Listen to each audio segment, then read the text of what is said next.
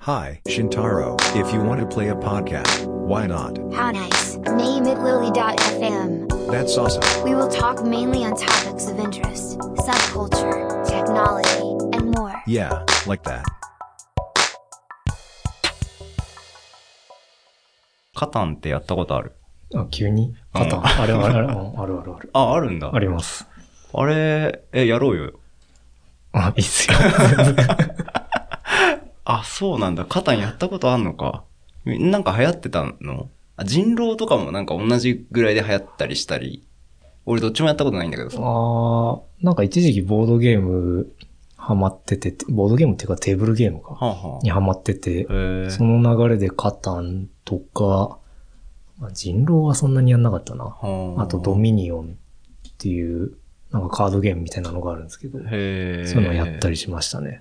なんか、あれでしょ、いろんなマスを組み立てていって、ポイントを競うみたいな。まあちょっと違いますけど、うんなんだろう。えーっと、もともとあるマス、マスはもともと決まってて、はあ、はえっ、と、それに対して、えっ、と、どんだけ自分が資産を増やしていけるか、みたいな感じ。あ。はあ。ちょっと見たんだけど、街作ったりするとポイントが、みたいなこうんと。そうですね。街とかうんうん、う道んとか作って、誰かはがいそはいこ通ったら、みたいな感じです。ああ、まあ、いろんな要素を組み合わせてうん。構築していくよみたいなところだよね。うん。まあ、そんなこんなで秒速5センチメートル。マジで無理あるな。マジですげえ無理やんな。 すげえな。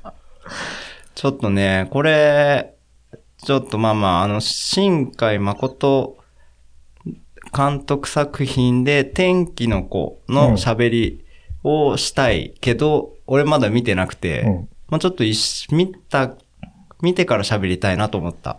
ね。で、天気のこのロムの発売が5月ぐらいなんうで、ん。まあ、ちょっとそれに先駆けて、一回新海誠をテーマで一回やっとこうっていうそうだねやつですね。君の名はではなく、そうね。君の名はだったらね、うん見れるもんね、今。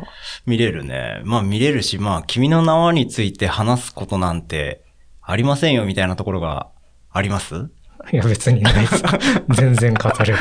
そうか見てないでし ょっていうか。いや、見たよ。あれだよ。子供と初めて映画館で見た映画、君の名はだわマ。ジで福田さんそういうマス向けのやつ絶対見な そう。大好き。嘘だ。うん、もう、だって、全然前世をカラオケで歌っちゃうよ。いいじゃん、別 に。もういじってるわ。いいよね。すごいいいなと思って、やっぱ歌との親和性が高いなってお、君の名を見た時思ったんだけど、うんまあ、今回秒速5センチメートルを見て、うんまあ、これの歌との親和性の高さは比じゃないよね。ああ、そうですね。君の名はの比ではない。というわけで今回、えー、秒速 5cm について語る回ってことで、はいはい。まあ、先にどうしようかな。簡単にあらすじ的なとこ話して、そうだそのね。後福田さんのやつ聞いて、僕の感想を言って、みたいな感じではいはやっいてい。きましょうかおね。願いします。はい。えっ、と、今、ウィキペディア見てるんですけど、うん。えー秒速5センチメートル。あ、これまあ、しん先ほども言った通り、新海誠っていう監督の、えっ、と、アニメーション映画うん。でですね、これが2007年に公開されたもので、えっ、と、第3作目の劇場公開作品であると。で、まあ特徴的なのが、えー短編3つの連作構成になってて、えっ、と、1つ目、第1話が大佐賞。大佐賞であってっけ大歌唱だ大ね。花賞か。大花賞で、えー第2話がコスモナウト。で、第3話が、えっ、と、タイトルと同じ秒速5センチメートルっていうことで、うん。 3つの連作になってる作品と、ですね。そうだね。結構前なんだね。意外とね、 2007年なんだ。僕多分最初に見たのが2010年とか12年とかだから、あ、じゃあリアルタイムではないのか。うん、ちょっと後追いで見た感じですね。えー、もう、当時、まあ、そうか、後追いで見てたらわかんないけど、当時も話題だったのかな。あ、映画賞とか撮ってるんだね。でも自分の周りでは結構、なんか見てる人いましたね。あ、そうなんだ。へえ。まあ、これを見てね、そうだね。まあ、でかい、大きなくくりで、感想は二つで、うん。あまあ、ちょっとそうだね。こまごま喋っていければと思うけど。まあまずは圧倒的なプロモーションビデオ感ああは、まあすご。い、よ、良い意味で。プロモーションビデオ。うん。あの、山崎正義の、えー、ワンモアタイムそうですね。ワンモアタイム、ワンモアチャンス。の、いや、なんかタイトルあそこで来るかいっていうのがすごくて、ああ。はもう3話目の、えっ、と、秒速5センチメートルのところの、まあ、後半で、ほぼ最後。ほぼ最後、うんタイトルコールが出て、今、その、そこまでは、あの、歌なしの、ワンマタイムはちょいちょい流れてたんだけど、あ、そうですね。ちょっとそのメロディーが、えっ、と、それになってる BGM とか、そう。あとなんかちょっと、なんだっけ、コンビニの中のラジオとかで。ああ、そうだね。んあ流れってたたり。ね。あの、コスモナウトのやつだね。うんそう。ね。で、やっぱりその歌との親和性、映像の高さ、まあ寄せて作ってるからもちろんそうなんだけど、うんうんやっぱりかかって、かかると思わなかったから、ものすごいサポーが立った ね。うわーっつって。なんかね、もう当てぶり感というか、うん。まあ、間違いなく当ててるじゃん。あの、そうですね、先に、えっ、と、ワンモアタイム、ワンモアチャンスっていう曲があって、まあ、それもともと新海誠がすごい好きだったっていううんのはあるみたい。やっぱそうだよね。なんか一コマ一コマが歌の歌詞に合わせて動くところもあったりして。うんで、そう。っていうのがまず一つ。まあちょっと、だからその辺もしゃ、まあまあ、喋れればと思うけど。で、まあもう一つは、まあ恋の話なんだけど、まあわかんないところはいっぱいあって、うーんと、まあ特にコスモナウトのところの描写で、うん。なんか、うん、地球が落ちてくるような、あーあの、宇宙のね。そううんうんうん。とかがわからなかったなっていうのが、まああるんだけど、ごめん、じゃあ、ちょっと二つ目それじゃないんだけど。だけど、なんか、やわっぱか、んないところが。そうだね、うんめちゃめちゃあった。で、教えてほしい。 で、そう、やっぱりなんだろうな、あ映像は圧倒的に綺麗で、その、なんだ、映画を見た後とかアニメを見た後に世界の見え方が変わる感覚みたいなのをお持ちの方もいらっしゃるかと思うんですけれども、 それをものすごい圧倒的に感じた。あれじゃん。なんかキスの後で前後で見え方が変わるやつじゃん。いや、違う でしょ。まあ、そうか。。映画 見て。そう、映画を見て、なんか、いつも帰っている帰り道の真っ暗な中で、あの、照明が、照明っていうか街灯があってさ、とかを照らされてる様子すら、ああ。絵画的に見えるというか、あ、それは映画見たから、あ、あそう、の、この風景が、あの、映画で描かれてたようなそう、一部なんじゃないかっていうような。錯う覚んに陥る、まあ、没入感とその描写の力っていうのはすごいなとあ思ったっなるほど。ていうところだね。だって、例えば、君の名見た時にも、うん。あれもまあ、綺麗じそゃうないでだすか。ね。めちゃめちゃ綺麗。でもやっぱそれよりも、なんか、なんだろう、夜の描写とか、そうそういうだね。ところに惹かれた感じ。そうだね。やっぱり、コスモナウトの帰り道はいはい。あのと。か、株に乗って。そうだね。あの、好きではない。でも自分のことは好きだって分かってる女の子。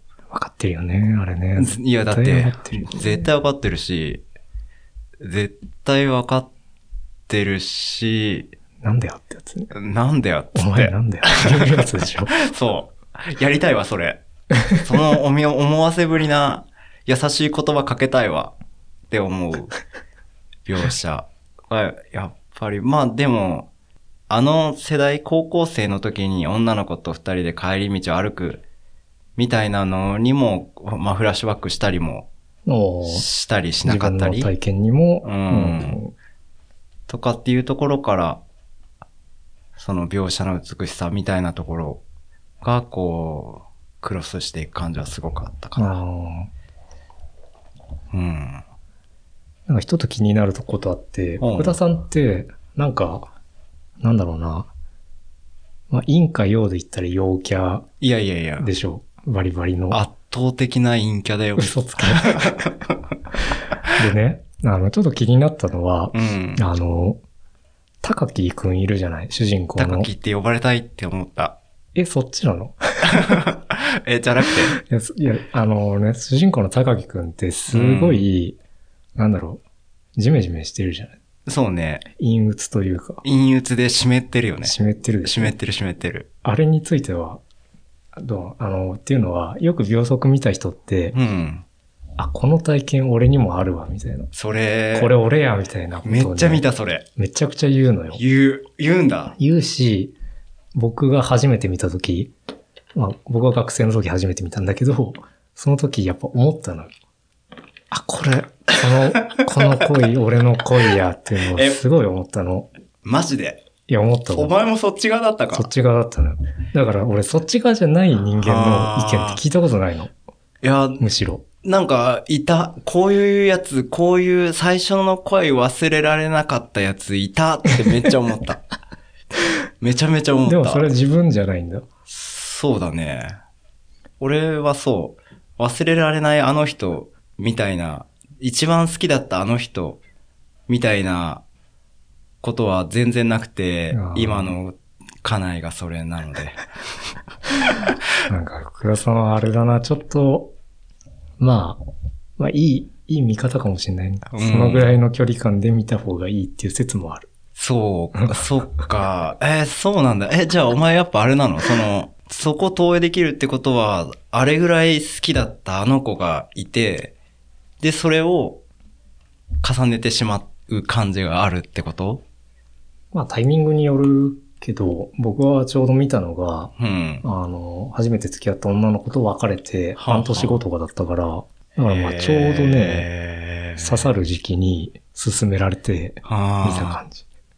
で、まんまと刺さった感じだ。まんまと、そうそうへ。だから多分ね、みんな秒速進める人っていうのは、え。うん。あの、進めるタイミングが多分あって、うん。それはこいつがちょっと恋愛でへっこんでる時に、 多分みんな進めるんだよね。ああ、そうなんだ。本当にまんまと引っかかった感じ。へえ。いや、なんかこの規模の初恋に囚われる人ってなかなかいないなって見た、見て思ったんだよ。うん。だから、なんかちょっとずれてないその、初めての彼女と別れるっていう規模感じゃなくないこれ。あ、まあ秒速の方がそりゃ規模はでっかいけど、うん。でもなんだろう、結局、秒速の結末って、まあ結ばれなかったわけじゃん。そうだね。あの、いくら待っても、うん。待っても、なんだろう、自分が信じて待ってたのか、うん。あの、ある種ナルシズム的な感じで、そうだね。こう、距離を置いてたのかわかんないけど、うん。その結果、ひっつかなかったわけだから、まあ、なんだろう、単純に初恋破れて、別別れて半年くらいの頃って、ままあなんかまだ待ってるわけよ。そうか。そう。だから、割とね、このストーリーはあー響くんだよね。そうなんだ。そうか。初恋破る、そう、なんか途中、その、コスモナウトの時に作っては消すメー ルみたいなあれね。くだりがあって、なんだこれもう、わ、わかるっていうこと。いや、わかんない。あれはわかんない。 あれはお前なんなんて感じだよ。ああ、そうなんだ。いや、でもなんかメール消すはわかるなって思ったよ。あー逆。に。あな LINE、まあ今で言うと LINE の文章を打って、そうね。消すみたいな。うん、なんか、やめとっか。 みたいな。 来るのを待つか。みたいな。 なるほどね。んこれちょっとどうすかお、お前の感想的には。あはいはい。うん、えーっと、まあ、福田さんが今回初めて見たっていうことででしたけど、うんうん。えーっと、自分は先ほども言った通り、あの、学生の頃に一回見て、まあ、めちゃくちゃ刺さって、あの、もう二度と見るまいって思ったぐらいなの。マジか。、二度と見るまいって思って ごめん。ん見せて。で、あの、いや、大丈夫。で、あの、なんだろう、友達が結構新海誠好きで、うん。あの、秒速見て俺が凹んでた時にほ、う小説版読めと。原作がある話なのえっとね、小説版の方が後追いで出たんだけど、ああ、はいなはんかい。新海誠が補足的な物語も割と含めたようなへー小説版っていうのが出てて、新海誠監督が書いてるんだ。うん、そうそう。へえ。で、まあ、それがね、結構結末が、いや、変わんないんだけど、うん。あのー最終話の秒速5センチメートルってすごい短いじゃないですか。い。短い。あれが結構、しっかりと膨らんで書かれてて、じゃああの子だ。あの、何さんだっけメールをくれた、1000回メールをしたけ ど、1センチしかの子うん。のく下。り。もう、えっ、とね、結構ちゃんとそこも描かれてて、えーあの子は3年付き合った彼女なんだよねう。ん。うっん。へえ。ていうのが自分の、まあ、今までの秒速歴。はあ。で、今回、まあ、10年越しぐらいに、えー10年当たってないかな。うんまあ、10年越しぐらいに、まあ、年を取ったそ上で見たわけ年をだ。取った上で見たんだけど、なんかね、まあ、やっぱすごい刺さりはするんだけど、うん。うん。やっぱね、俺成長したなっていう。 俯瞰してみれたみたいなことそうね、俯瞰というのがやっぱね、なんだろう。当時高木の気持ちはもう痛いほどわかるみたいな。うん。待ち続けるロマンというか、うん。まあさっきも言ったけど、ある種すごいもうナルシズムだと思うんだけどう、ん。オナニーだ。うん。そう、それをね、すごいわかるって思ってたんだけど、やっぱね、あんまり過ぎたナルシズムはね、誰も幸せにしないなっていうのが、 もうこの年になってちょっと感覚でもわかるから、なんかね、高木くんの、ね、い痛さみたいなところうん、ね。ちょっと、まあ痛いよね。言っちゃえば、高木くんってすごい痛い。まあ、超痛いよね。うん。お前何歳だよみたいなうーん。感じがしちゃうんだけど、うーん。うん、まあでも、一方でやっぱね、あの、まあぼ自分は初恋にさっき置き換えたけど、高木くんはやっぱスケールがでかい。そうだね。この物語すごいスケールでかいし、なんだろうな、あの、あかりちゃん、うん。女の子ね。運命の女の子。運命の一番小学校の時に高木くんが好きになって両思いになった女の子。あんなことね、小学生で出会っちゃったらうね、ん。無理だなとは思った、マジで。まあ確かにそれは思うね。頼る子が、頼る人が高木くんしかいなくて、うん。で、趣味もあって、で、境遇も似てて、うん。うん、うん、まあ、惹かれないわけはないうん。わけがないんだよね。ような状況だよね。で、実際、何あの、電車で行ってさ、うん。待ってたわけじゃない。待ってたね。待ってて、なんかもう、言わずとも通じ合う気持ちみたいなのが、うん多分お互いにすごい溢れ出て、あの、桜花賞の結末になるわけじゃないですか。そうだね。まあ、もう、たまらないよ ね。たまらないね。中あれ二の、はね中二の男、うんまあ、ち中一だけどと、高木くんはね。あれは無理だよ。まあ、あれは無理だね。あれは呪引いきずるよね呪いだと思う。 思ったのああの、なんだろう、最後に、大丈夫って言うじゃない。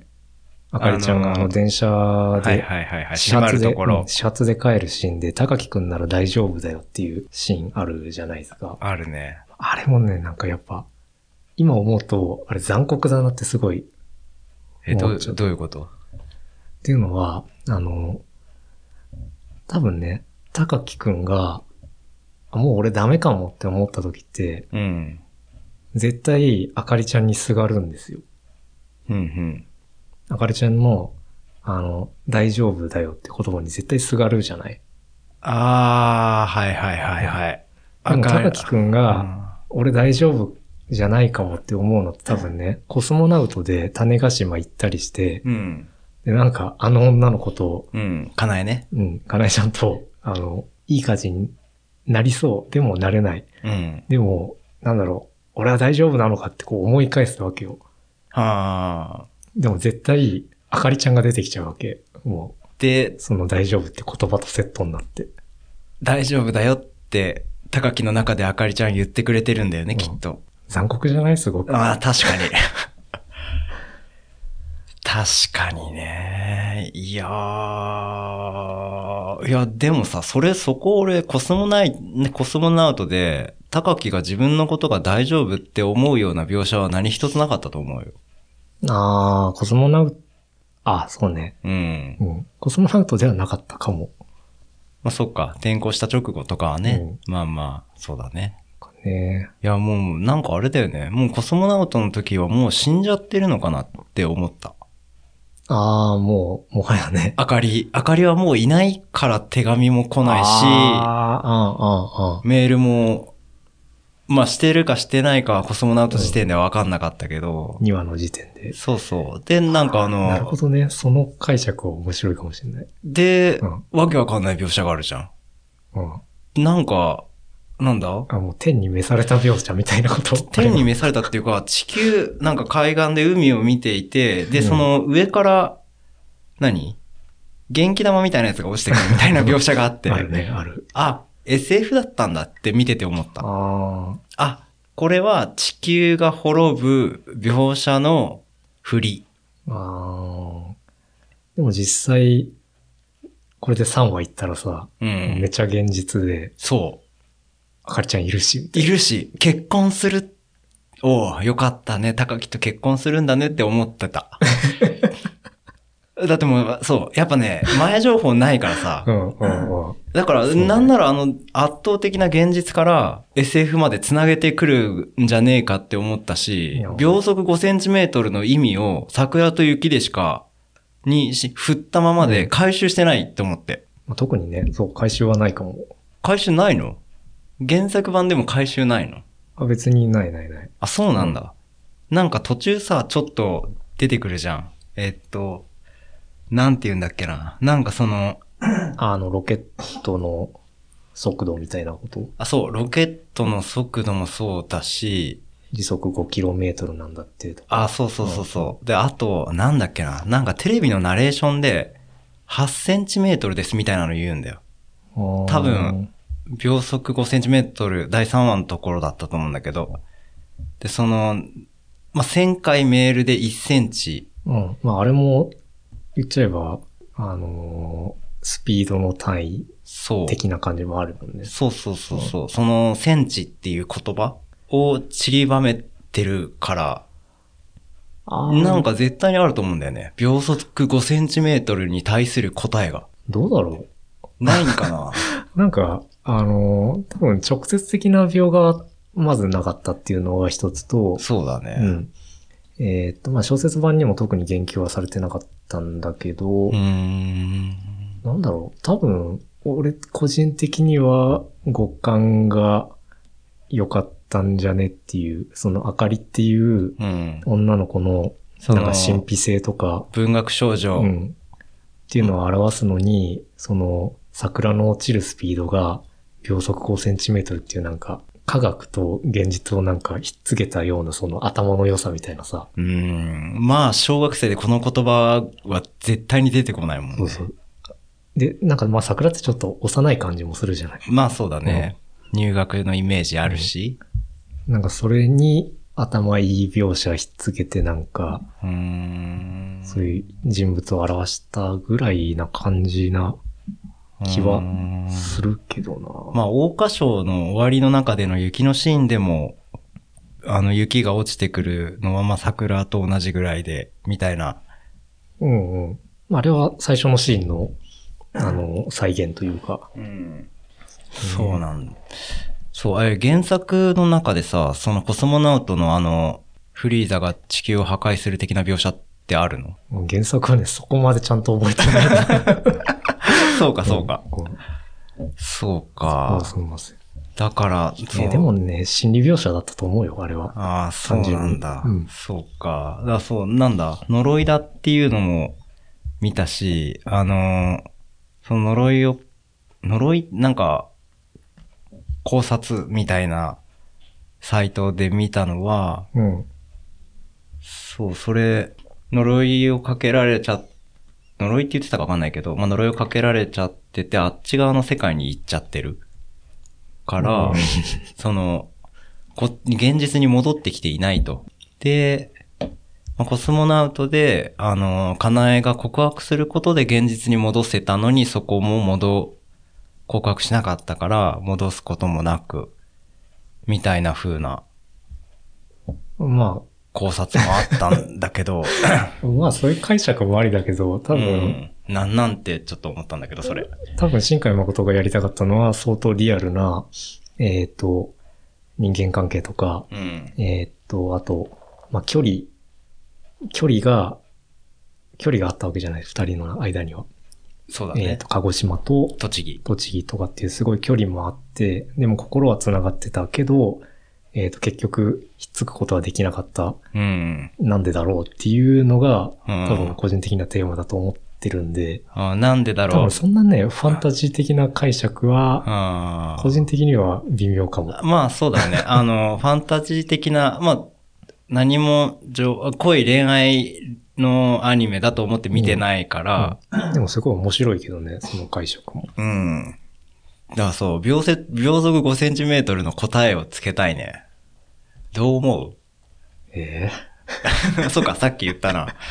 そう。いや、何だったんだろうと思って。まあ、そうか。まあ、キャラ付けとかだったら、言ってしまえばまあ、そうかなっていう気もするけど。ねえ。まあでもあれだよね。その、まあそう。見た人の感想でこれは俺だって思う男が多いっていうのはもうものすごくうまく描写してるなって思うし、うんワンモアタイム、ワンモアチャンスを使うのも、まあ恋の歌うん。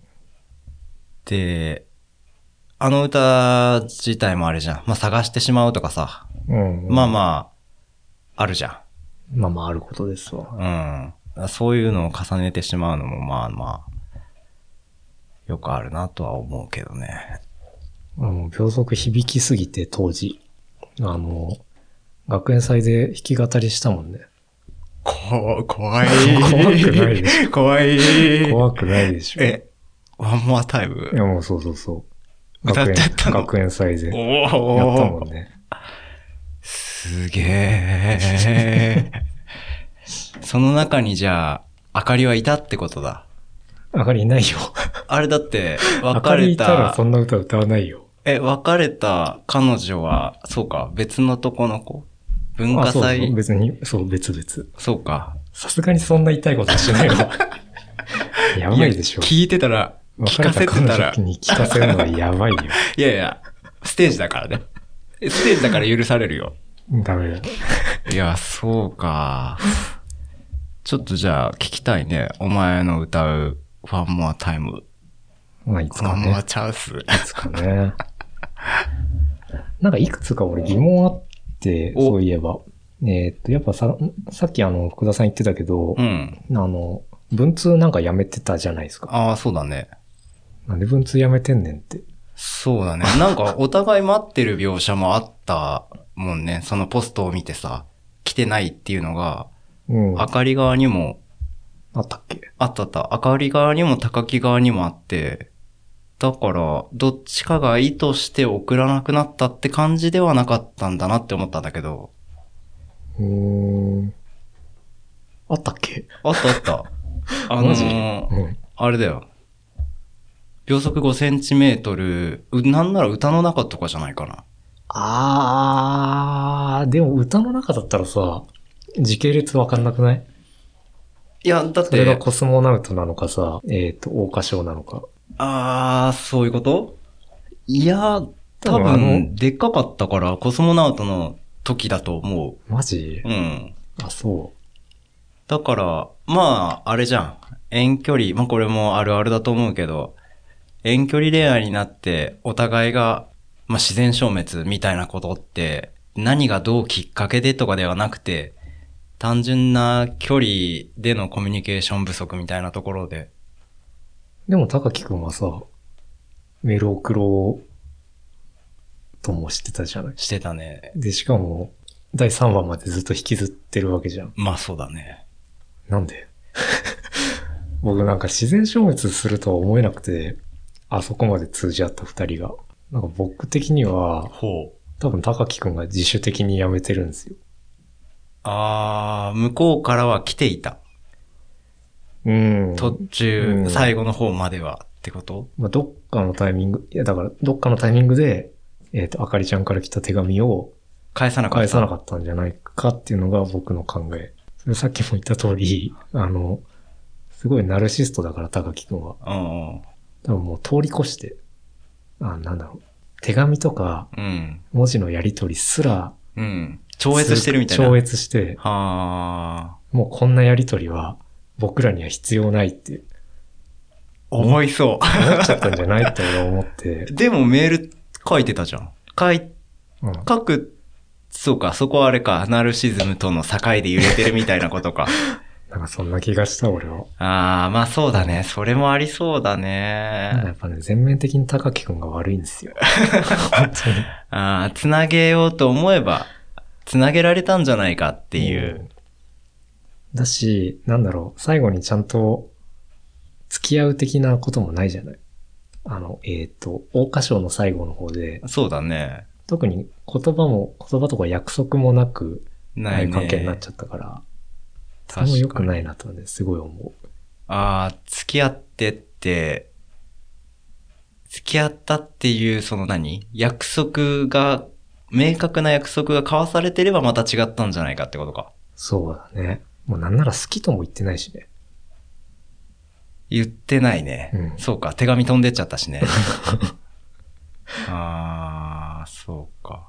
いや、うん、まあそうね。それもあるか。お互いやっぱり新しい、まああの中学生だったけど高校生までコスモナウトでは映ってるじゃん。うん。うんで、まあ新しい環境になったらさ、新しい出会いがあって、うん。で、こう、疎遠になっていくのは、まあまあよくあるかなとも思ったけどね。ああ、中高の境目で、そうそ自然にお互いの環境変わってってことねう。う。ん。そう。まあこれ、自分事であれなんだけど、僕、転校が多くて、ああ、そうですねで、転校した後に、そのなんだ、手紙をもらったりすることは結構あって、結構、うん違うな、ごめん、持ったわ。 あの、すごい仲良かった女の子がいて、うんまあその子と手紙のやり取りをしてたんだけど、それ何歳ぐらいえっ、とね、小6、の。おお、まさにじゃん。 まさに、小6中。中学受験した。いや、してない。 そう、あの、本当だ、なんだろう。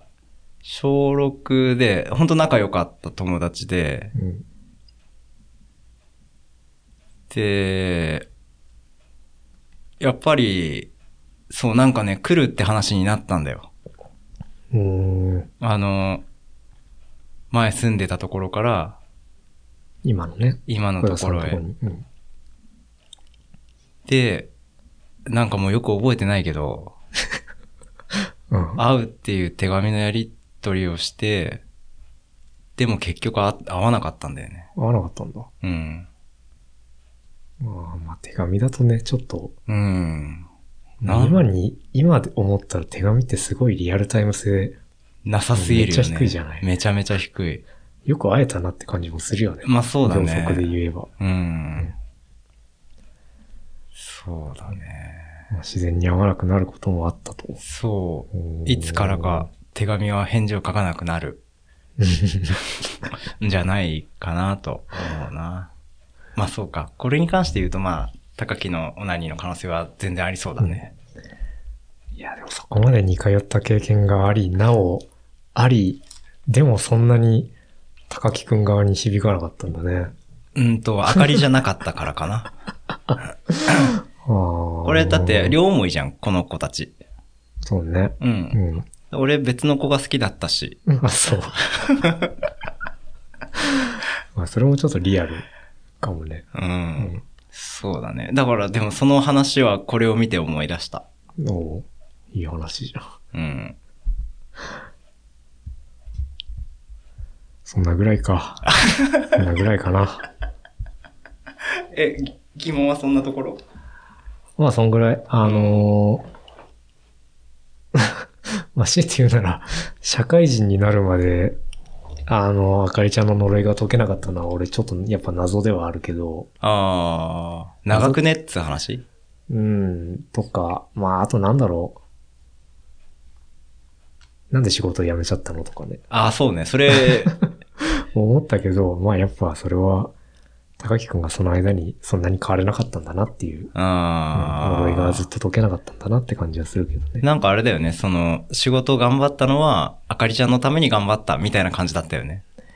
なんかね、もうそれすら気づけてない感じもしたけどな。どういうことだから、自分が何を求めてるのかも分かってない。いやいや、あかりを求めてるのは間違いないんじゃないの間違いないよ。俺たちから見たら絶対に間違いないんだけど、うん。でも多分高木くんはそんなにそこに気づけてないんだと思そうか、もう、心の奥底の呪いだから、う。わからないのうんだって付き合ってる人もいたし、うん。まあ、あれだよね。東京行った時点で会ってないんかいとかもあるし。うんうん。まあ、描写がない。でもとかね絶対会ってないようね。ん。俺たちから見たらもう明らかにあかりちゃん、お前に足りてないのはあかりちゃんやってなるんだけど。なるなる。そうかでもなんか多分、気づけてないんじゃない高木くんは。っはていう気はした。あ。はあ。いや、でも、いいよね。なんだ。まあ、俯瞰、ん完全な俯瞰で見てるからあれだけど、まあ、自分事だったら自分に足りないのが何かなんて、わかりようないしね。意外とね、うん意外とわかんないと思今、お前に足りないのは初恋のあの子の可能性だってあるもんね。これを俯瞰で見てたら。う。なるほどね。そういうこともあるかもしれない。まあ、あの、付き合ってる女の子からその話題が出てくることも絶対ないしね。多分一番近い関係性の人って、うん。その、びょ第3話で付き合ってた女の子だと思うけど、うんうん。でもその女の子から、あなたに足りてないのは初恋の必要なんていうのは、まず間違いなく出てこないから、まあそうだね。意外と。ね、気づけないのかもなと思った。 そうか。そう、いたわ。高校1年の時に、に好きだった子をずっと引きずってる男がいて、似た子と結婚したけど。似たこと結婚したうん の。あ、そう。いやー、まあ、いろんなところに転がっていろんな共感を生んだ、秒速5センチメートル。そうですね。はい。うん。いや、いろんな見方がありますね。ですね。うんまあ、福田さん的なサイドからの見方っていうのは今回、僕初めて聞いたかもしれない。ああ、そうなんだ。から割と貴重だと思う。いや、そんなことはないでしょ。割と貴重な視点だと思うよ、本当うに。ん。なんだろう、そんなに物語作る側の立場としては、まあ、作んないけど、歌詞を書く側のね、うん。人間としては、なんかそんなに意味を持たせないかもしれない。へーえ。なんかさ、ちょっと違くない歌詞と、ストーリーって。まあね。うん。でもストーリーに、なんだろう、ストーリーに大筋のプロットがあったとしてさ、うん。それに、こう、どんどん装飾をしていくわけじゃない。うん。物語の、えっ、と、なんだろうな。キーワードじゃないな、あのー、もう物語をちょっと色づけるような装飾をたくさんしていくわけじゃないですか。今回で言うとセンチみたいなことまあ、その、センチもそうだし、まあちょっと、なんだろう、リアリアリティ出すために、うん。こう、なんどこの駅からどこの駅まで行くみたいな。ああ、そうか。うんいらん情報っちゃ、そうまそうあそういらん情報ってことね。いらん情報つけたりしていく中で、なんか、やっぱ、逆に秒速5センチメートルなんだってっていう会話って、うん。すごい不自然じゃないですか。だからフックに、そこがフックになるんじゃないかなと思う。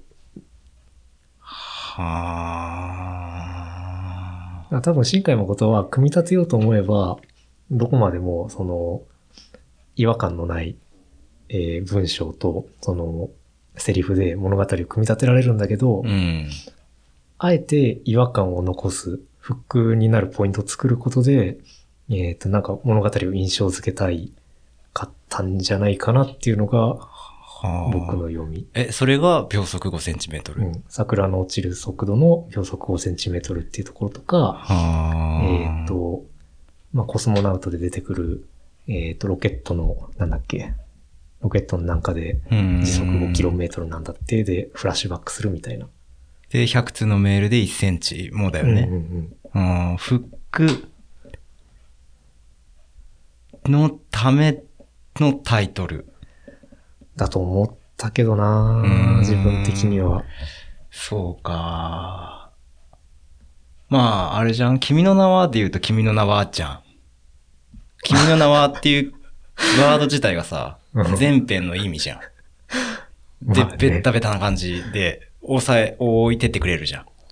あれの伏線回収俺ダサすぎてもう見てられな かったんだよ、マジで。そう。いや、でもやっぱり分かりやすさがヒットにつながってると思うし。んそうだと思う。そう。まあだからね多。分ね、あれほどの分かりやすい解釈みたいなのはうん。ない。ような気はする。そうか。え、じゃあさ、分かりにくい解釈がやっぱりあるんじゃねえのって思うな。ああー、か。もね。そうんれは確かに。なんだろう。まあ、これ、答えは出ないけどね。そうね。。ん、まあ、皆さんの中にそれぞれの答えがあればいいんじゃないかなと思います。いやでも僕僕はね、結構意外とここに意味見出してる人いない説あるけどね。僕はあくまでやっぱ、ただの印象づけるセリフとタイトル。